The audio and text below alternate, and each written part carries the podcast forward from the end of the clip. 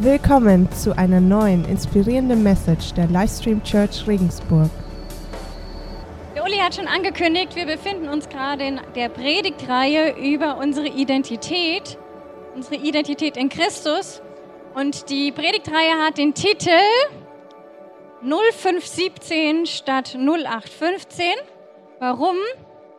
Das hängt mit unserem Leitvers zusammen. Das ist nämlich der 2. Korinther 5, Vers 17. Ich glaube, wir warten noch einen kleinen Moment, bisschen mehr Ruhe reingekommen ist. Geht's euch gut? Warm hier drinnen? Ja? Deswegen habt ihr die Flyer auf dem Stuhl. Könnt ihr eurem Nachbar abwechselnd mal so. ich mach's noch wärmer? Ja. Bewegung macht er wärmer, okay. Wir schaffen das. Deswegen abwechselnd. Immer einer bewegt für, für zwei Leute. Der andere kann sich ausruhen. Dann der nächste. Okay, genau. Unser Leitvers ist 2. Korinther 5, Vers 17. Deswegen auch der Titel 0517 statt 0815. Und da steht, äh, euch das nochmal in Erinnerung zu rufen, gehört also jemand zu Christus, dann ist er ein neuer Mensch. Was vorher war, ist vergangen, etwas völlig Neues hat begonnen. Es geht also darum, dass unsere Identität in Christus nicht 0815 ist, sondern alles andere als normal. Und wir beschäftigen uns in der Serie damit, was das in unseren verschiedenen Lebensbereichen für eine Bedeutung hat. Wir haben jetzt äh, bisher schon gehört, was das ähm, zu tun hat mit dem, mit unserer Rolle als Kind. Am Anfang hatten wir auch nochmal eine Einführung überhaupt in das Thema. Dann auch mit unserer Rolle als Freund und auf uns warten noch äh, als Single und als Ehepartner. Und heute geht es um meine Identität in Christus und was das für mich selbst bedeutet. Und ich möchte jetzt zu Anfang noch beten. Himmlischer Vater, ich danke dir, dass du uns wunderbar gemacht hast, jeden einzelnen von uns. Dass du uns eine wunderbare Identität gegeben hast.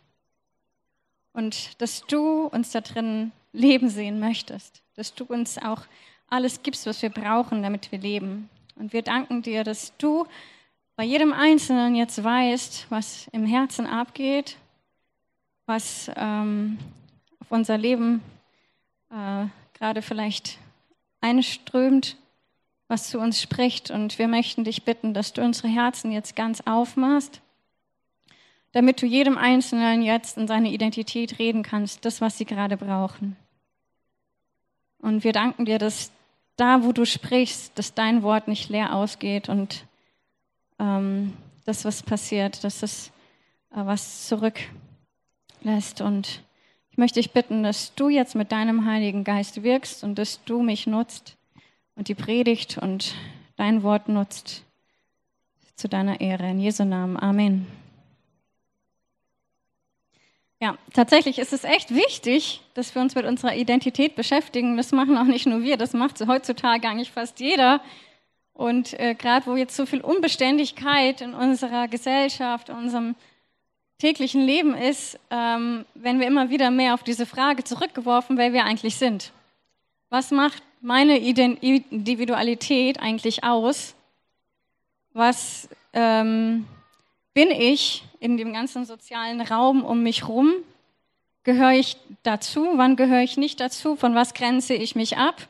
Und wo ähm, ähm, äh, äh, grenze ich mich ab oder gehöre einfach dazu? Schließe mich mich an.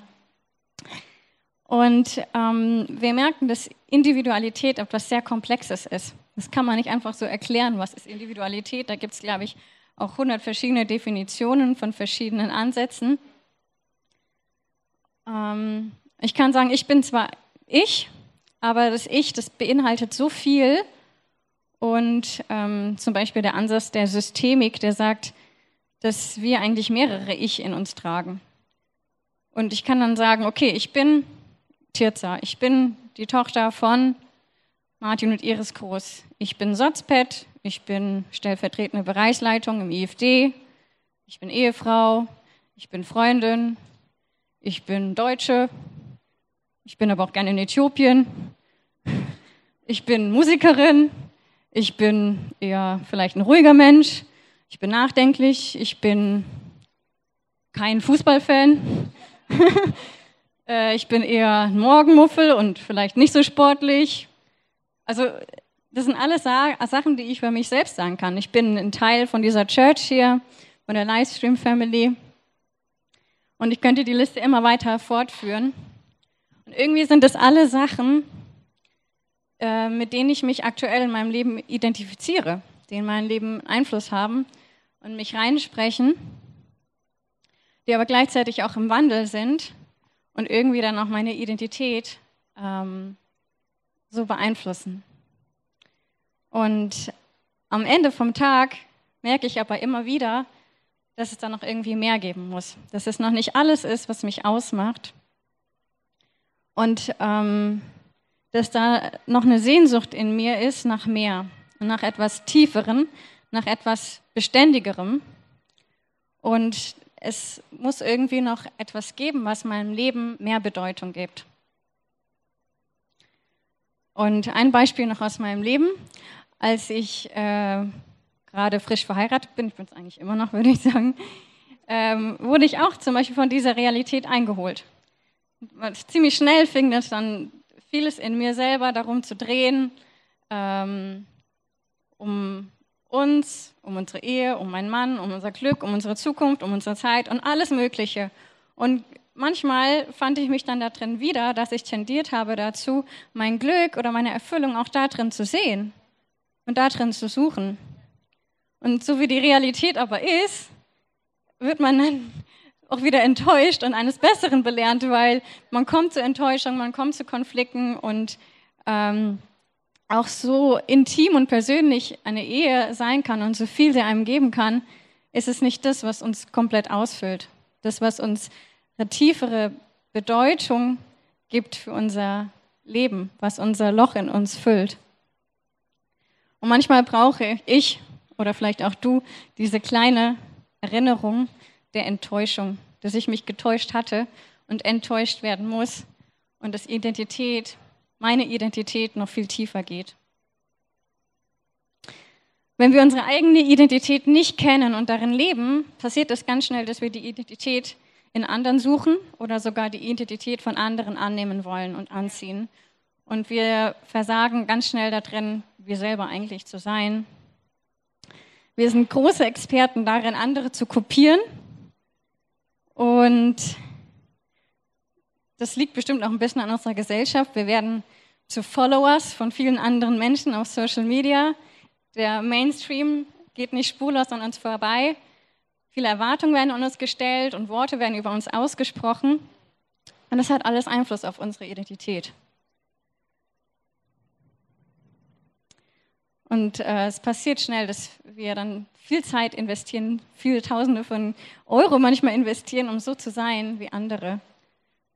Und wir sind alle als Original Gottes geschaffen, einzigartig. Und mir geht es so, wenn ich darüber nachdenke, ich will nicht als Kopie von irgendjemand von dieser Welt gehen, sondern wir sind alle wunderbar geschaffen von Gott wertvoll und einzigartig gemacht. Und ein ganz ähm, guter Bibelvers oder eine Bibelstelle, die das unterschreibt, ist Psalm 139. Und zwar steht da, du hast alles in mir geschaffen. Du hast mich im Leib meiner Mutter geformt. Ich danke dir, dass du mich so herrlich und ausgezeichnet gemacht hast. Wunderbar sind deine Werke, das weiß ich wohl. Du hast zugesehen, wie ich im Verborgenen gestaltet wurde, wie ich gebildet wurde im Dunkeln des Mutterleibes. Du hast mich gesehen, bevor ich geboren war. Jeder Tag meines Lebens war in deinem Buch geschrieben. Jeder Augenblick stand fest, noch bevor der erste Tag begann. Gott möchte uns so, wie wir sind. Der hält Ausschau nach dieser Person, die ich bin, nicht nach jemand anderes. Und er hat uns in Perfektion gemacht. Er hat uns gemacht, ihm ähnlich, mit einem sehr hohen Wert, mit Autorität. Er hat uns geschaffen, für Gemeinschaft zu ihm, in Ehre zu leben und in seinem perfekten Plan zu leben. Und für mich und für dich hat er einen ganz individuellen äh, Konstrukt aufgebaut. Er hat uns ganz individuell ausgestattet, jeden Einzelnen mit Persönlichkeiten, mit Talenten, mit Interessen, mit Denkweisen und jeden ganz spezielle Farben, Aufgaben und so weiter in uns gelegt. Und eine Bibelstelle, die mir persönlich auch sehr viel Bedeutung gegeben hat dabei, ist Epheser 2, Vers 10. Und jetzt kommt der Einsatz. Ne? äh, ich musste eben nämlich was tauschen. In Christus Jesus sind wir Gottes Meisterstück. Er hat uns geschaffen, dass wir tun, was wirklich gut ist. Gute Werke, die er für uns vorbereitet hat, dass wir damit unser Leben gestalten. Das heißt, er hat in jeden von uns etwas hineingelegt, was die Welt um uns, die Menschen um uns brauchen. Und wir sind alle gemacht, um ein Teil seines großen Plans zu sein auf dieser Erde. Es macht also zum Beispiel jetzt keinen Sinn, wenn ich hier vorne stehe und versuche so zu predigen wie die Bettina oder der Johannes oder der Flo oder sonst irgendwelche berühmten Prediger. Und ähm, Gott hat einfach jeden, für jeden von uns eine ganz eigene Weise, wie wir das machen und eine ganz eigene Bestimmung, äh, wie wir das machen. Genauso müssen wir nicht versuchen, jemand äh, zu sein, jemand anderes als in der, in der Church zu sein oder ein anderer Christ zu sein, sondern es ist viel wichtiger, dass wir uns ausstrecken nach dem, Jesus ähnlicher zu werden und dass er in uns entfalten kann, wer er wirklich gemacht hat in uns. Und nun leben wir aber in der Realität, dass es nicht immer so ist, dass wir in dieser Perfektion wirklich leben und wir scheitern so oft darin, so zu sein, wie Gott es sich vorgestellt hat für uns. Und warum ist es so?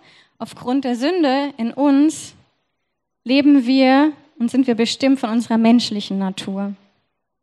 Durch den Sündenfall des Menschen fing dieser an, seinen eigenen Weg zu gehen, nach seiner eigenen Ehre zu suchen, sich von Gott abzuwenden und seine Bestimmung, seine Erfüllung, seine Identität in etwas Vergänglichem zu suchen. Und somit hat er sich von freien, in freien Stücken immer weiter aus dieser Gemeinschaft von Gott begeben und somit auch aus diesem perfekten Plan, den Gott für uns vorhat. Und die Bibel spricht dabei von diesem Leben im Fleisch. Das meint, dass wenn wir in unserer menschlichen, vergänglichen Natur leben. Die Konsequenz war, dass der Mensch damit sich nicht besonders erfüllter gefühlt hat oder mehr Glück hatte, indem er seinen eigenen Weg gegangen ist. Ähm, denn er war ursprünglich einfach dafür gemacht, er wurde dafür gemacht, durch Gott zu leben und nur in der Gemeinschaft mit Gott wirkliches Leben zu finden. Als Gott den Menschen gemacht hat, hat er den selbst gemacht und hat mit seinem Atem den Menschen ins Leben gerufen. Als er zum Beispiel die Fische gemacht hat, hat er gesagt zu den Wassermassen, bringt Fische hervor. Durch sein Wort ist das passiert und die Fische können nur leben in diesem Wasser. Bei den Pflanzen hat er zu dem Erdreich gesprochen, bringt Erdreich hervor und durch sein Wort sind die Pflanzen hervorgekommen und sie können nicht ohne Erde bestehen. Als er aber den Menschen gemacht hat, hat er gesagt, zu der Dreieinigkeit, lasst uns Menschen machen, nach unserem Ebenbild. Das heißt, wir sind durch Gott gemacht. Er hat uns sein Leben, sein Atemhauch eingehaucht, sein Atem eingehaucht, Leben eingehaucht. Das macht er auch noch heute. Und deswegen können wir auch nur in Gemeinschaft mit ihm leben. Und ohne diese Gegenwart in Gott sind wir innerlich tot. Weil das das wirkliche Leben ist, was, was wir kriegen. Und die Bibel spricht dann eben von diesem geistlichen Tod, den wir in der Sünde haben oder den Tod des inneren Menschen. Und ein anderes Bild aus der Bibel, das es auch verdeutlicht, ist der Weinstock, mit dem Jesus sich vergleicht. Er hat gesagt, ich bin der Weinstock und ihr seid die Reben. Wenn ihr in mir bleibt, werdet ihr Leben finden und Frucht bringen. Das heißt, wenn wir nicht in ihm bleiben, dann werden wir verdorren. So hat er uns gemacht. Die schlechte Nachricht ist, wir können einfach nichts dafür tun, um in diese göttliche Identität und in diese Gemeinschaft zurückzukommen mit Gott. Wir können von uns aus nichts tun. Jeder Versuch, jedes Probieren, jeder Vorsatz, äh, jedes Abmühen wird uns immer wieder scheitern lassen. Wir können nicht von uns selbst in diese Versöhnung wieder mit Gott kommen und in diese Identität, äh, die er für uns vorgesehen hat. Auch selbst wenn wir jetzt äh, den größten Kampf im Gebet durchgehen würden und versuchen wollten, äh, durch gute Taten oder was auch immer da reinzukommen, wir würden einfach immer wieder scheitern. Die gute Nachricht ist aber, die diese schlechte Nachricht auch wieder ins Gute wandelt, ist, es ist schon längst da. Dieser Weg ist schon längst möglich und unsere Identität in Christus ist uns schon gegeben. Das ist durch Jesus Christus und durch seine Gnade ist sie schon da. Jesus als Gottes Sohn wurde Mensch und kam, um uns in das Leben mit dem Vater hineinzuführen, um uns in diese Gemeinschaft wieder zurückzuführen. Und er hat die Sünde durch seinen Tod besiegt, die uns eben diesen innerlichen Tod gebracht hat. Das heißt, durch ihn können wir wieder Leben finden. Und diese Versöhnung ist wieder möglich, die Gemeinschaft mit Gott ist wieder möglich und somit auch, dass wir in dem leben können, was Gott für uns vorgesehen hat. Das heißt, es ist einfach ein Geschenk, das wir annehmen dürfen, das uns gegeben ist. Und es ist eine neue Identität da für uns. Sie gehört uns schon. Am besten lassen wir aber jetzt nochmal die Bibel zu uns sprechen. Und zwar ähm, Paulus aus dem Römerbrief 8. Das ist übrigens ein super Kapitel, was auch jetzt in der Vorbereitung sehr viel in mich gesprochen hat. Also ich hoffe, ihr könnt auch viel mitnehmen, weil ich habe bei der Vorbereitung schon sehr viel für mich selber lernen können. Und wir lesen ähm, jetzt die Verse aber nur 9 bis 17, sonst wird es vielleicht ein bisschen zu viel. Ihr aber werdet nicht mehr von eurer sündigen Natur, sondern vom Geist Gottes beherrscht, wenn Gottes Geist in euch lebt. Wer aber den Geist von Christus nicht hat, der gehört nicht zu Christus. Da Christus in euch lebt, wird zwar euer Körper aufgrund der Sünde sterben, aber durch den Geist empfangt ihr Leben, weil ihr von Gott gerecht gesprochen wurdet. Der Geist Gottes, der Jesus von den Toten auferweckt hat, lebt in euch. Und so wie er Christus von den Toten auferweckte, wird er auch euren sterblichen Körper durch denselben Geist lebendig machen, der in euch lebt. Liebe Brüder und Schwestern, ihr seid also nicht mehr dazu gezwungen, euch von den Wünschen eurer menschlichen Natur beherrschen zu lassen. Denn wenn ihr euch weiter von ihr bestimmen lasst, werdet ihr sterben. Wenn ihr euch aber durch die Kraft des Heiligen Geistes von eurem alten Wesen und den bösen Taten abwendet, werdet ihr leben. Denn alle, die vom Geist Gottes bestimmt werden, sind Kinder Gottes. Deshalb verhaltet euch nicht wie ängstliche Sklaven. Wir sind doch Kinder Gottes geworden und dürfen ihn aber Vater rufen. Denn der Geist Gottes selbst bestätigt uns tief im Herzen, dass wir Gottes Kinder sind. Und als seine Kinder sind wir auch Miterben an seinem Reichtum, denn alles, was Gott seinem Sohn Christus gibt, gehört auch uns. Doch wenn wir an seiner Herrlichkeit teilhaben wollen, müssen wir auch seine Leiden mit ihm teilen. Steckt viel drinne. Ähm, das, was wir jetzt vielleicht raus mitnehmen für unsere Punkte, wenn wir von unserem eigenen Weg umkehren und wenn wir unser Leben zurückgeben an Gott, der uns gemacht hat, dann bekommen wir den Heiligen Geist. Und dann leben wir nicht mehr unter der Herrschaft der Sünde. Das ist dann vorbei. Wenn wir Jesus als unseren, als Gottes Sohn und als unseren Herrn anerkennen, dann wird Gott durch seinen Geist in uns leben und dieser macht dann unseren innerlichen Menschen, der vorher tot war, wieder lebendig. Und da, wo Gottes Geist ist, das wissen wir aus der Bibel, da ist Freiheit. Da ist Freiheit von der sündigen Natur, da ist Freiheit von unseren Begierden, da ist Freiheit von unserem alten Leben, von äh, unseren Lasten. Und so wie wir das, äh, wie Paulus das geschrieben hat, da ist die Freiheit von dem Leben als Sklave der Angst. Wir können auch hinzufügen, Sklave von schlechten Gefühlen. Das kann auch sein, Sklave von Wut oder von Scham. Es kann auch sein, Sklave von äh, Abhängigkeiten oder von Versprechungen in dieser Welt, an die wir uns klammern. Es kann auch sein, dass wir in Selbstverurteilung und ähm, Selbstablehnung leben und darunter leiden. Aber wir sind frei gemacht von diesen negativen Gefühlen. Das heißt nicht, dass sie nicht mehr da sind und nicht mehr kommen, aber sie müssen uns nicht mehr beherrschen. Und das ist der Unterschied. Unser innerlicher Geist, unser innerlicher Mensch ist so lebendig gemacht. Das heißt jetzt nicht, dass wir jetzt sofort ein neues, komplett, Leben, neu, komplett neues Leben führen sofort. Weil es ist in uns drinne, im Innersten von uns und das ist etwas, was wir mit unseren menschlichen Augen nicht sehen können. Unser Körper und unsere Seele, das heißt unser Verstand, unsere Gefühle, unser Wille, die hängen noch ein bisschen hinterher. Und sind noch nicht da in dieser neuen Identität angekommen. Das ist ein lebenslanger Prozess.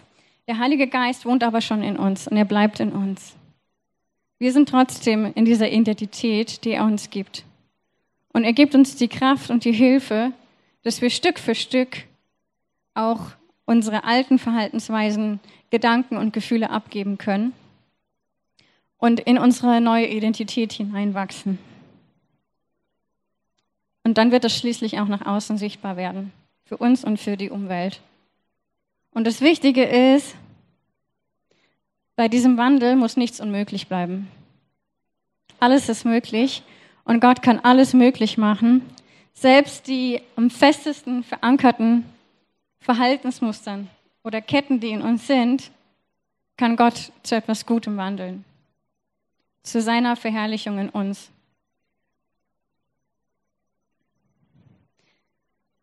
Gott will, dass wir zu ihm kommen, gerade mit unserer Zerbrochenheit. Weil er es liebt, in unserer Schwachheit seine Stärke zur Vollendung zu bringen. Und weil er es liebt, unser Leben komplett auf den Kopf zu stellen. Weil er es liebt, aus unseren Scherben etwas komplett Neues und Wunderschönes zu machen. Und Paulus hat geschrieben, dass dieser Geist Gottes, der dann in uns lebt, dass er uns eine neue Identität über uns ausspricht. Das ist die Identität, dass wir Kinder Gottes sind.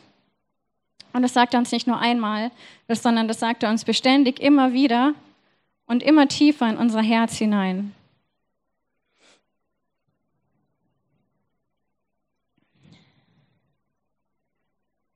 Ähm in unserem deutschen Kontext mögen wir es vielleicht nicht so gerne, als erwachsene und mündige Menschen als Kinder bezeichnet zu werden. Aber ich glaube auch nicht, dass das was die Bibel meint, weil wenn wir in den Urtext reingucken, dann ist es eher die Sohnschaft. Wir kriegen den Spirit of Adoption. Das heißt, wir kommen in diese Sohnschaft rein. Es hat mehr damit zu tun, dass wir zu Gott gehören.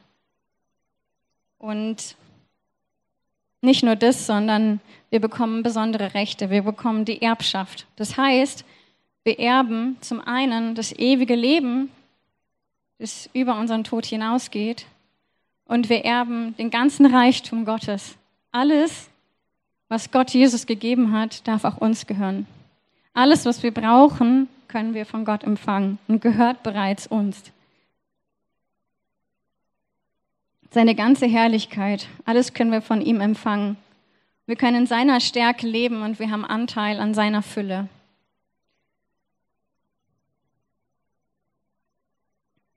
Und unsere Identität als Kinder Gottes sagt auch viel darüber aus, wo wir hingehören.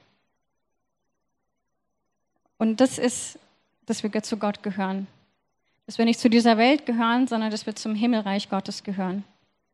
Und da, wo wir hingehören, ist auch das, wo wir unsere Erfüllung finden. Wo wir unsere Erfüllung finden für unsere ganz tiefen Sehnsüchte und komplett ankommen. Das ist da, wo wir zu Hause sind und sein dürfen.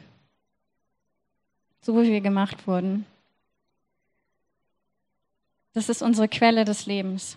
Und ein ganz großer Wunsch und auch ein Bestandteil, wichtiger Bestandteil in unserem Leben ist Liebe. Gott hat uns gemacht mit diesem Bedürfnis nach Liebe. Das trägt jeder Mensch in sich. Wir sind Wesen, die geschaffen wurden zur Liebe. Liebe zu empfangen, wir brauchen Liebe und Liebe zu geben.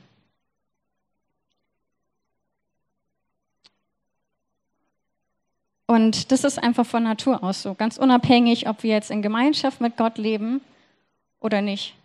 Und deswegen fangen wir an, dieses, diese Sehnsucht nach Liebe, diesen Wunsch nach Liebe ähm, zu erfüllen. wir fangen an, an verschiedenen Orten danach zu suchen. Und wir suchen diese Liebe und Anerkennung vielleicht bei unseren Eltern, bei unseren Freunden, vielleicht auch bei unseren Vorgesetzten bei unserem Partner natürlich oder irgendwelchen Gruppen, denen wir uns anschließen. Wir versuchen, diese, diesen Wunsch nach Liebe zu stillen, auch durch Intimität, Sexualität, wie auch immer wir das ausleben.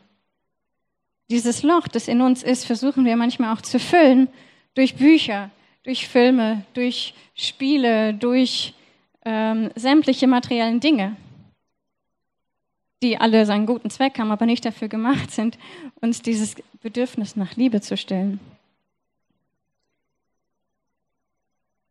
Eine vielleicht gerade sehr populäre Weise, auch um dieses Loch zu füllen, ist die sogenannte Selbstliebe. Ich muss mich einfach selbst lieben. In all dem finden wir aber nur die vergängliche Erfüllung, weil sie uns immer wieder vielleicht für einen Moment dieses gute Gefühl geben, der Liebe. Aber weiterhin finden wir diese Lehre in uns vor. Und die Liebe, die wir in dieser Welt finden können, das ist etwas, was unbeständig ist, was unecht ist, was an Bedingungen geknüpft ist, was unsicher ist, was uns immer wieder enttäuschen wird. Und sie macht uns tatsächlich manchmal auch abhängig, weil wir immer nur von diesem einen Moment zum nächsten haschen müssen, um dieses Bedürfnis zu stillen. Aber Gott, er hat nicht dieses Bedürfnis in uns gesetzt, damit wir das tun müssen, sondern er hat auch einen Plan, wie das erfüllt wird. Er hat ein ganz anderes Konzept von Liebe. Und deswegen möchte ich euch mit euch jetzt noch gerade eine Bibelstelle dazu anschauen, die uns das ein bisschen näher bringt. Es ist 1. Johannes 4, die Verse 16 und 19. Da steht, wir haben jedenfalls erkannt, dass Gott uns liebt. Wir glauben an seine Liebe. Gott ist Liebe. Und wer in dieser Liebe liebt, lebt, der lebt in Gott. Und Gott lebt in ihm. Doch wir lieben, weil er uns zuerst geliebt hat. Gott ist Liebe durch und durch. Immer. Ständig. Und wer sich ein bisschen mit dem Urtext der Bibel auskennt oder das vielleicht auch schon mal so gehört hat, in der Bibel oder in, diesem, in der Ursprache der Bibel gibt es für Liebe nicht nur ein Wort, sondern da ist die Liebe Gottes, die Agape, ein ganz anderes Wort, eine ganz andere Liebe als die Liebe, die wir unter uns Menschen haben. Es ist nicht etwas, was wir damit vergleichen können. Gott hat uns zuerst geliebt. Das heißt, in ihm ist der Ursprung aller Liebe. Alle anderen Lieben, wenn man das so finden, sagen kann, die wir hier auf der Welt finden, sind nur Imitationen von Gottes Liebe. Sie sind nur eine Kopie und sie sind nicht das Original. Und sie können uns deswegen nicht das geben, was wir wirklich brauchen, was Gott in uns reingelegt hat, dieses Bedürfnis. Sie können uns nicht satt machen und sie sind nicht zu vergleichen mit der Tiefe der Liebe Gottes. Paulus hat den Ephesern geschrieben, dass er für sie betet, dass sie die Kraft kriegen, zu verstehen, wie tief, wie hoch, wie groß Gottes Liebe wirklich ist. Wir können uns kaum vorstellen, was diese Liebe bedeutet. Dass die Liebe so anders ist als das, was wir kennen. Es ist ein Meer an Liebe, das unausschöpflich ist. Und wenn wir da drin eintauchen und da drin leben, dann können wir auch aus dieser Liebe herausleben, in unser Umfeld rein. Uns das eine neue Bestimmung und Bedeutung. Gott will dir seine Liebe ganz persönlich offenbaren und das immer wieder. Als Gottes Kind ist deine Lebensquelle in ihm und du gehörst zu ihm. Bleibst du in ihm, wirst du leben mit ihm in Gemeinschaft und Frucht bringen in dem, wie Gott dich geschaffen hat. Du wirst in deine Bestimmung reinkommen und er wird dein Leben umkrempeln. Und ähm, wir singen jetzt noch einen Song und wir haben danach die Möglichkeit, das einfach im Gebet nochmal zu bestätigen und auch für die, die das einfach noch nie angenommen haben, dieses Geschenk, dass ihr das annehmen könnt für euch.